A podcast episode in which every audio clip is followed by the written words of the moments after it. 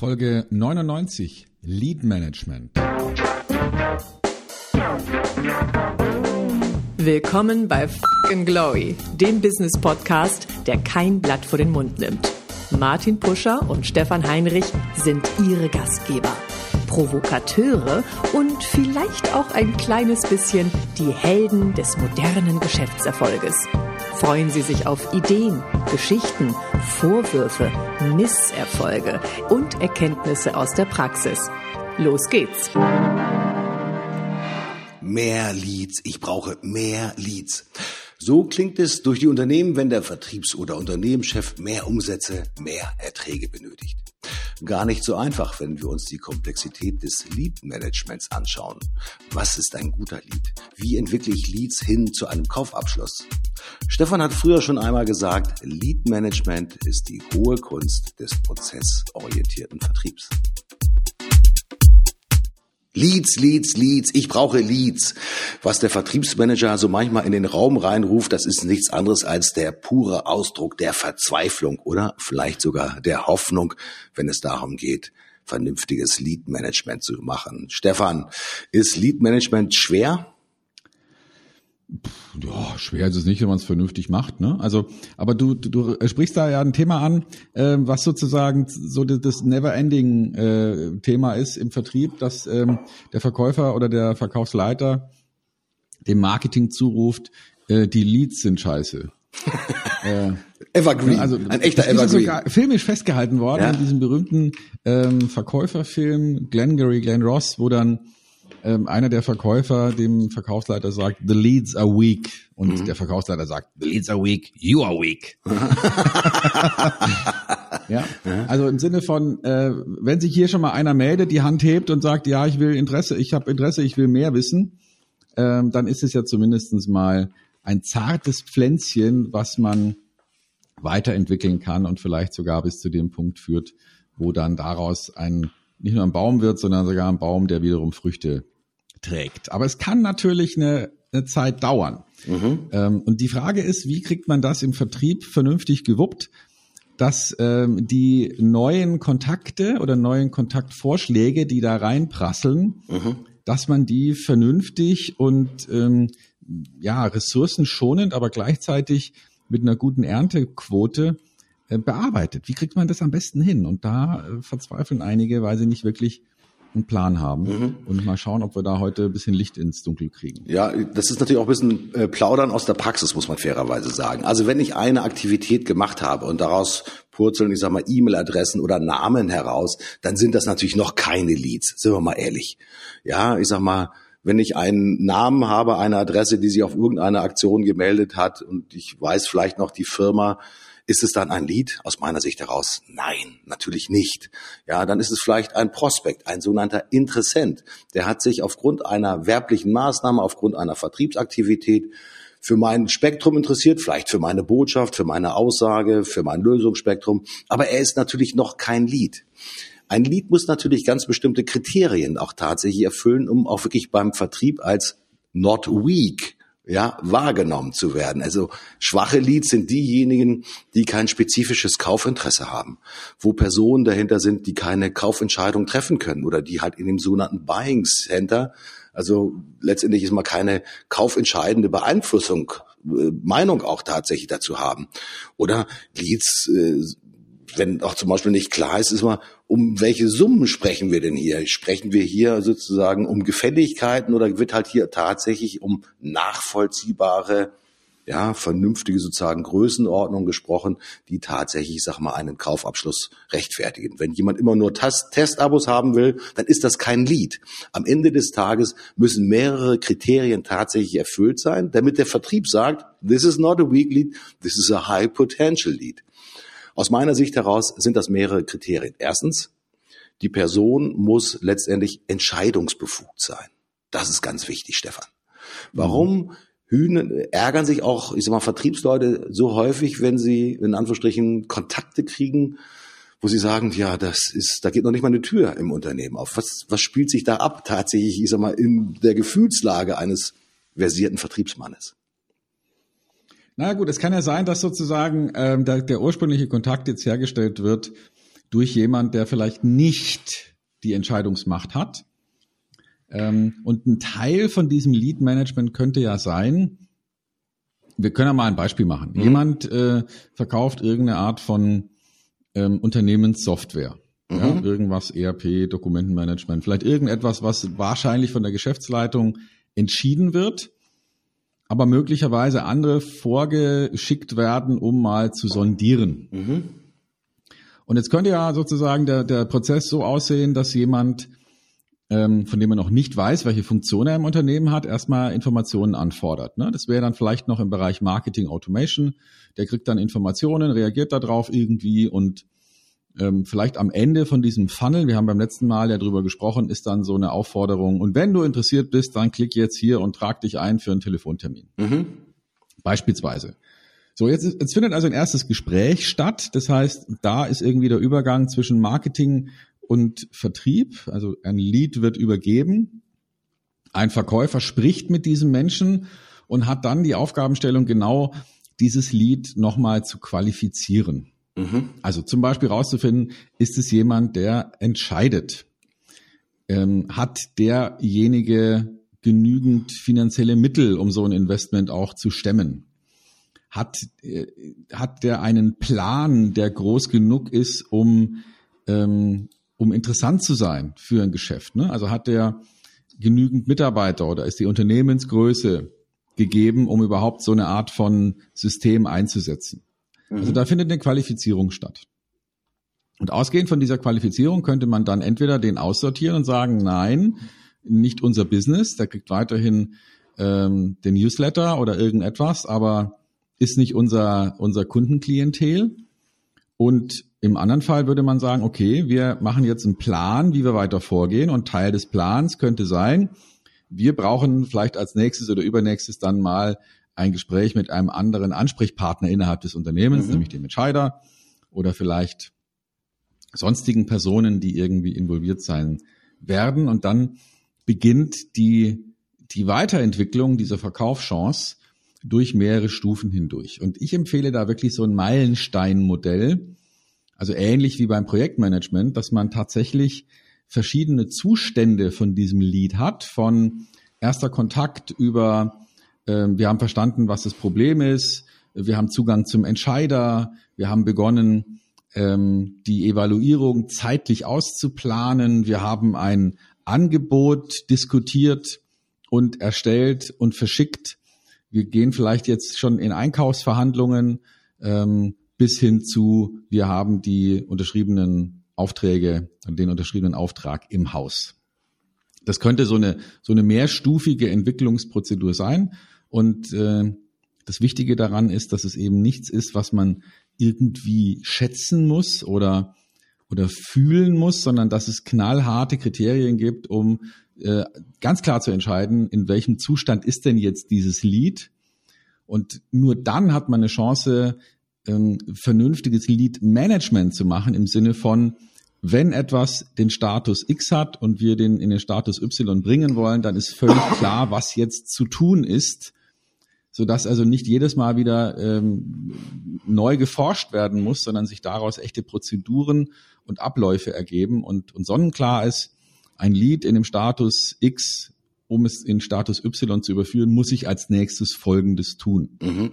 Ja. Stefan, äh, Reflexion nochmal auf das Thema CRM-Systeme. Häufig ist ja ein CRM-System, das auch in Prozentzahl manchmal sozusagen ähm, ja, auf wie viel Prozent sozusagen auf, wie dicht bin ich dran an dem Auftrag, ja, da steht manchmal fünf mhm. Prozent, zehn Prozent, 25 Prozent, 50 Prozent. Und Vertriebsmanager nehmen ja gerne auch diese Zahlen zum Anlass, um ihre sogenanntes, ihr sogenanntes Forecasting auch tatsächlich zu machen, um letztendlich zu signalisieren, okay, ich habe jetzt in meinem Lead Management angenommen zehn Kunden drinne, äh, bei fünf Kunden steht 90 Prozent, bei drei Kunden steht oder bei drei Prospects steht 50 Prozent und bei zwei steht von mir aus 25 Prozent. Hat Lead Management eine wirkliche Aussagefähigkeit für das Thema Auftragswahrscheinlichkeit oder siehst du das im Zuge des Lead Managements als eine kritische Größenordnung? Also ich glaube, da wird ähm, in deutschen und überhaupt weltweit in Unternehmen so viel Bullshit produziert, dass eigentlich Excel schon zwischen den Zeilen stinken müsste, weil da die Soße rausquillt. es ist so unfassbar, was da teilweise veranstaltet wird, ähm, wenn man mit diesen Prozentzahlen arbeitet. Also ähm, wir sind sehr schlechte intuitive Statistiker. Mhm. Als Beweis dafür mal ein kleines Denkexperiment. Wenn wir davon ausgehen, dass am vergangenen Wochenende ähm, Menschen geheiratet haben, ne? sowohl äh, Martin bei dir in Hamburg als auch ähm, hier in Mainz oder sonst irgendwo in Deutschland haben Leute tatsächlich geheiratet. Wie groß ist die Wahrscheinlichkeit, dass diese Ehen, die letztes Wochenende geschlossen wurden, dass die die zehn Jahre überdauern? Mhm. Was meinst du, Martin? Wie groß ist die Chance? Also wenn man die Statistik der vergangenen Jahr, zehn Jahre ähm, annimmt und, und mal davon ausgeht, dass sich nicht so viel verändern wird, dann ungefähr die Hälfte. Mhm. Okay. Und die Hälfte schaffen die zehn Jahre. Mhm. Die andere Hälfte nicht.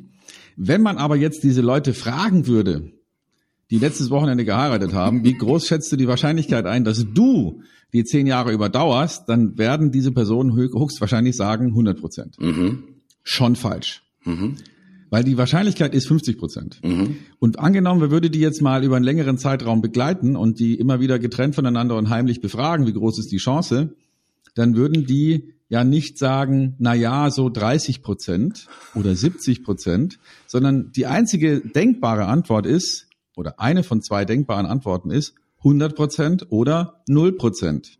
Mhm. Also ich glaube noch dran oder ich glaube nicht mehr dran. Das ist eine digitale Entscheidung. Und genauso ist es auch im Vertrieb. Es macht keinen Sinn, den Verkäufer schätzen zu lassen, wie groß die Wahrscheinlichkeit ist. Das mhm. ist Blödsinn. Mhm. Es macht Sinn, den zu fragen, bist du bereit, da noch weiter zu investieren?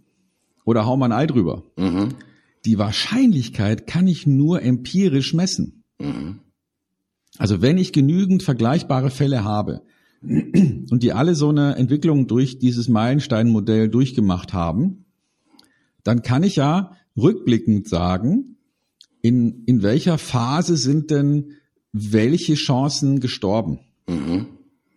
Und kann dann ähm, mit einer gewissen Mengengrundlage natürlich daraus eine, eine, eine Gesetzmäßigkeit ableiten und weiß dann automatisch, wenn heute ein Vertriebsprojekt eine bestimmte Phase erreicht hat, wie groß ist denn die Wahrscheinlichkeit, dass es auch hinten ankommt? Mhm.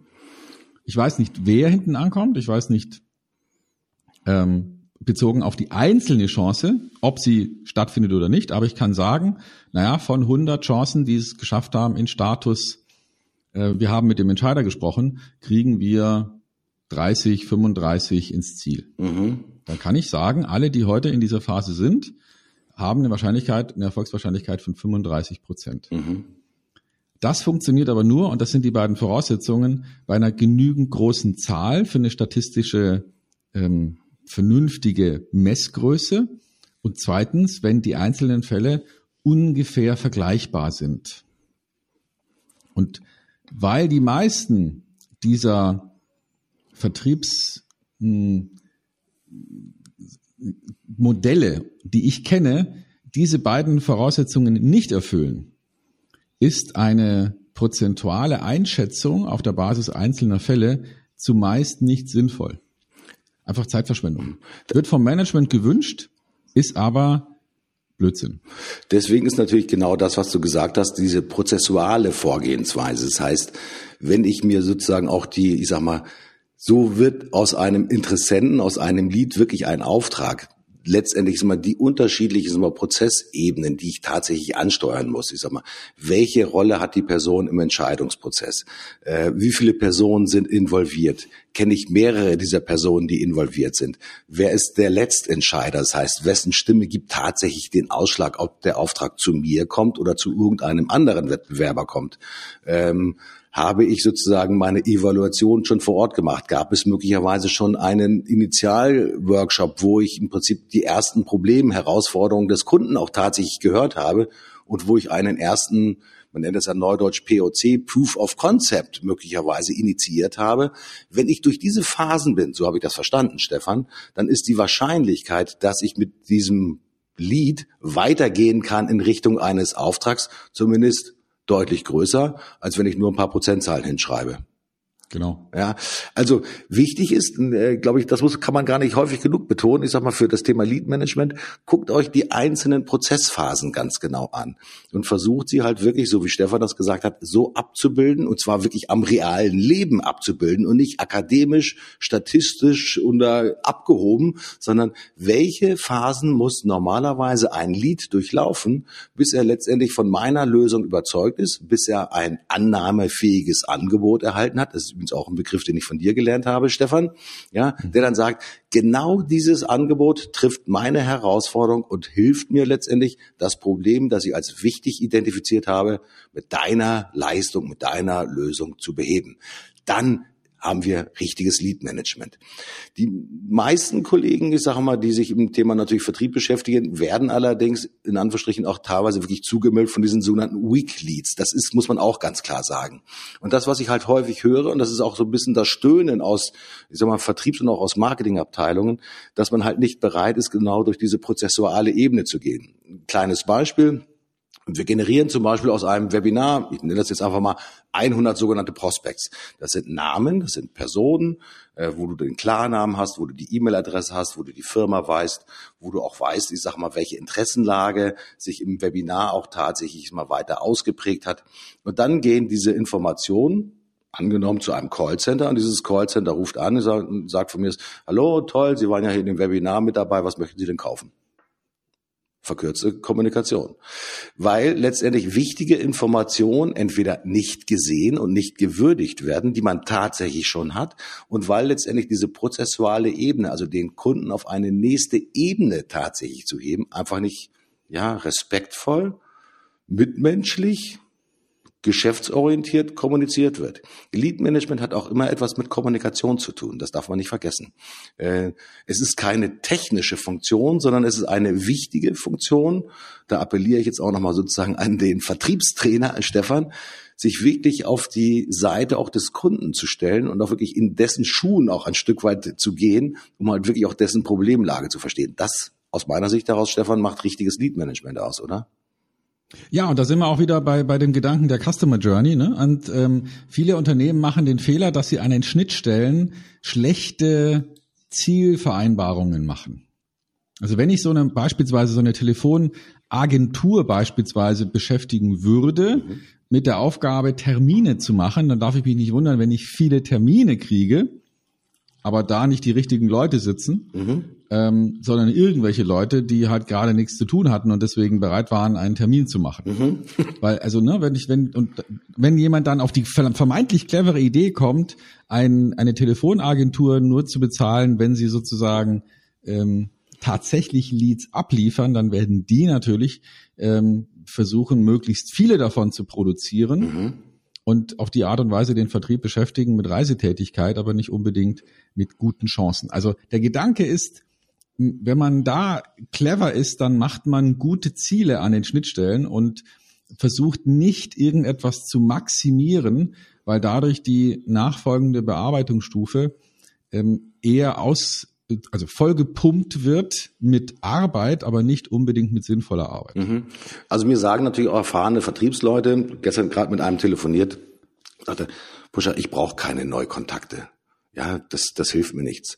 Ich möchte wirklich mit den Menschen in Kontakt kommen, die schon einen gewissen Reifegrad haben in Bezug auf die Entscheidung. Ja, das ist natürlich auch die Aufgabe letztendlich des Lead-Managements, auch den Reifegrad einer Entscheidung einschätzen zu können. Ähm, wenn ein Unternehmen in Bezug auf das Thema Digitalisierung ähm, vielleicht heute, wir haben ja auch schon über das Thema der Digitalisierung von Vertriebsprozessen gesprochen, Stefan, ähm, sagt, ja, ja, wir, wir fangen gerade an, aber ähm, das ist eins unter vielen Projekten und es gibt weder einen Prozessmanager, es gibt keinen Projektmanager dafür, dann wissen wir oder können wir schon wirklich sagen, die Reife für die Entscheidung in diesem Unternehmen ist einfach noch nicht groß genug. Das heißt, wenn ich hier zu diesem Kontakt gehe, dann bin ich eigentlich derjenige, der aufschlaut, der erstmal Basics erzählt, ja, aber ich bin noch ganz weit weg tatsächlich vom Kauf. Denn wenn diese Aufschlauung stattgefunden hat, dann müssen erst interne Gespräche geführt werden, da muss vielleicht mal ein Projektbudget definiert werden und so weiter und so fort.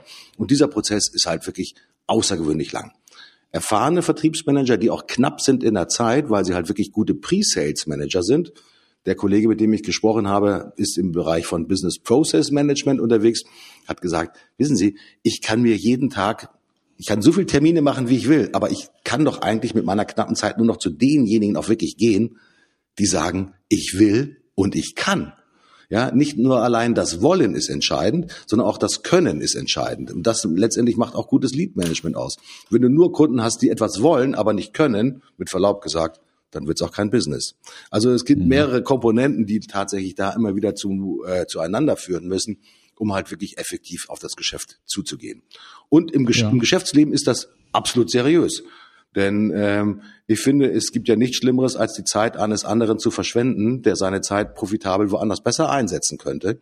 Äh, das Thema der sogenannten Informationsbeschaffung ist ein Thema, das obliegt jedem Unternehmen selbst. Und ich finde es fair, wenn man im Prinzip andere nicht missbraucht, ja, um die Informationen dort abzuzapfen und dann möglicherweise nachher zu einem anderen zu gehen. Das ist wie so dem klassischen, ich lasse mich im äh, Store beraten und kaufe dann nachher doch online. Das finde ich auch recht schäbig.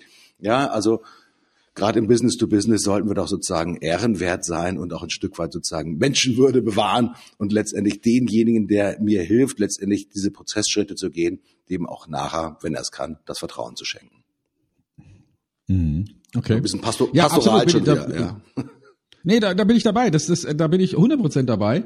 Ähm, und deswegen macht es natürlich Sinn, dass man dieses Lead-Management als Prozess vernünftig durchdacht hat und vielleicht auch die Kostenstruktur für die Bearbeitung dieser Leads ähm, sinnvoll managt. Ja, also äh, sagen wir mal, ähm, wir haben vielleicht sogar einen, einen, mehrstufigen Prozess, wo man sagt, komm, jetzt äh, wir machen hier eine Marketing Automation und die landet vielleicht in einem Webinar. Da haben wir ja auch schon mal drüber gesprochen.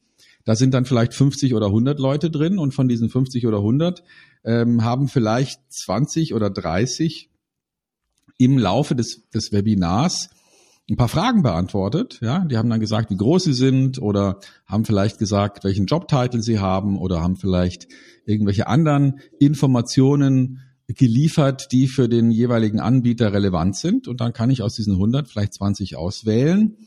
Und die werden dann eben tatsächlich von einer Vertriebsperson bearbeitet. Mhm und eben rausgenommen aus diesem Marketingpool und hineingezogen in eine äh, ja in ein Lead Management. Mhm.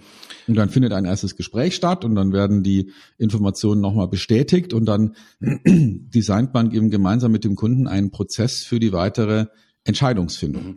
Und das kann man ja auch arbeitsteilig gestalten. Man könnte ja sagen, das erste Gespräch ähm, hat man vielleicht sogar outgesourced an eine Agentur oder, oder zumindestens mal zentralisiert in einem Vertriebsinnendienst. Und der nächste Schritt ist dann, dass vielleicht der jeweils verantwortliche Verkäufer sich damit auseinandersetzt, aber nur, wenn sozusagen diese Qualifizierung positiv abgeschlossen ist. Und dadurch kann man natürlich auch wieder enorm Zeit, Geld und Ressourcen sparen, weil ein Verkäufer natürlich auch mit seinen Terminen durchgetaktet ist und jetzt eben keine Zeit hat, sich ähm, mehrmals pro Woche mit neu hinzugekommenen Kontakten zu beschäftigen im Sinne von, ich guck mal, ob das was ist. Mhm. Ja, das könnte ja auch eine zentrale Stelle erstmal für ihn übernehmen und nur dann, wenn da was dahinter steckt, es eben an den Verkäufer übergeben. Mhm.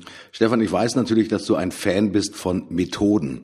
Äh, genauso mhm. wie es natürlich im Vertrieb Methoden gibt, um erfolgreich letztendlich, ich sag mal, auch bei bestehenden Kunden, ich sag mal, Zufriedenheit herzustellen und den nächsten Auftrag auch tatsächlich zu generieren, funktioniert das natürlich auch im Lead-Management. Man äh, ich glaube, das Netz ist voll von Methoden, von Miller-Heimann-Methode und was es alles gibt, letztendlich, ich sag mal, die letztendlich davon sprechen, ich sag mal, wie man das vernünftig machen kann.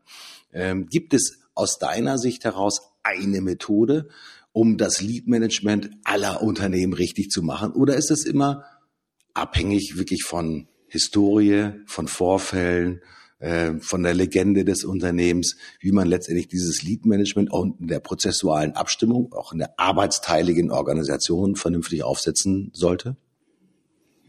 Also naja, was heißt für alle? Also wenn, wenn es, wenn es um, um B2B geht und eher projektartige ähm, Verkaufsprozesse, dann würde ich sagen, gibt es da schon eine Best Practice im Sinne von ähm, eben so einem Meilenstein-Modell, ursprünglich mal entwickelt ähm, Solution Selling. Michael Bosworth hat das ähm, mal entdeckt oder irgendwann mal aufgeschrieben. Das Buch dazu gibt es.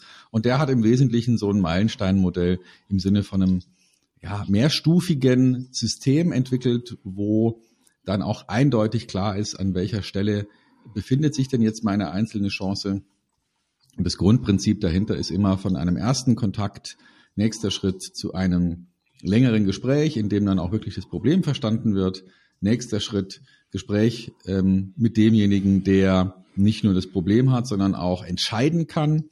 Nächster Schritt, Gestaltung des Angebotes nächster Schritt Verhandlung, nächster Schritt Auftrag. Mhm. Das ist so im Wesentlichen immer der Ablauf.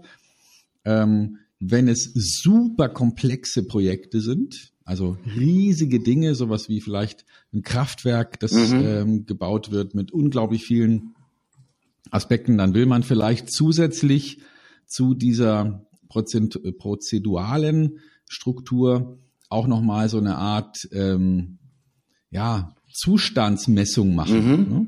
Das ist etwas, ähm, was, was auch aus, ursprünglich mal aus USA kam ähm, und wo man dann eben gesagt hat, es gibt jetzt hier 20 Messpunkte, 20 Fragestellungen, die ähm, entweder direkt oder mit Ja, Nein oder vielleicht auf einer Skala zu beantworten sind. Und aus dieser Momentaufnahme der 20 Fragestellungen errechnen wir einen Reifegrad mhm. von diesem Projekt und vielleicht auch eine Auftragswahrscheinlichkeit. Mhm. Oder eine Priorisierung. Das heißt, dass man vielleicht zusätzlich zu diesem Prozessablauf dann an bestimmten Stellen im Prozess auch nochmal so eine, ja, so eine Rundummessung macht und sagt, okay, diese 20 Fragen stellen wir uns und darauf brauchen wir Antworten.